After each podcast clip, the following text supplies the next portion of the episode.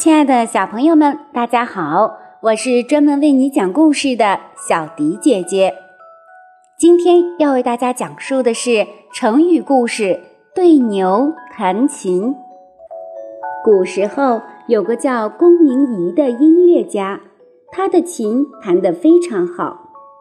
有一天天气很好，龚明仪带着琴外出游玩。他来到一个青山环绕、绿草如茵的地方，顿时觉得心情很愉快，想好好的弹一曲。可是这附近只有他自己，没有人可以做他的听众。龚明仪觉得这样有些遗憾。突然，他看到远处有几头牛在吃草，就想：没有人来听，我就弹给牛听吧。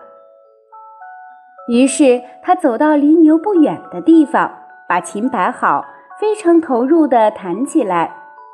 一曲弹完了，顾明仪看看牛，发现牛没有理睬他，仍低着头吃草，好像什么都没有听到。接着他又弹了一首自己最拿手的曲子，结果那几头牛还是毫无反应，仍旧低着头吃草。龚明仪生气了，忍不住冲着牛大叫起来：“我弹得这么好，你们怎么一点反应都没有？”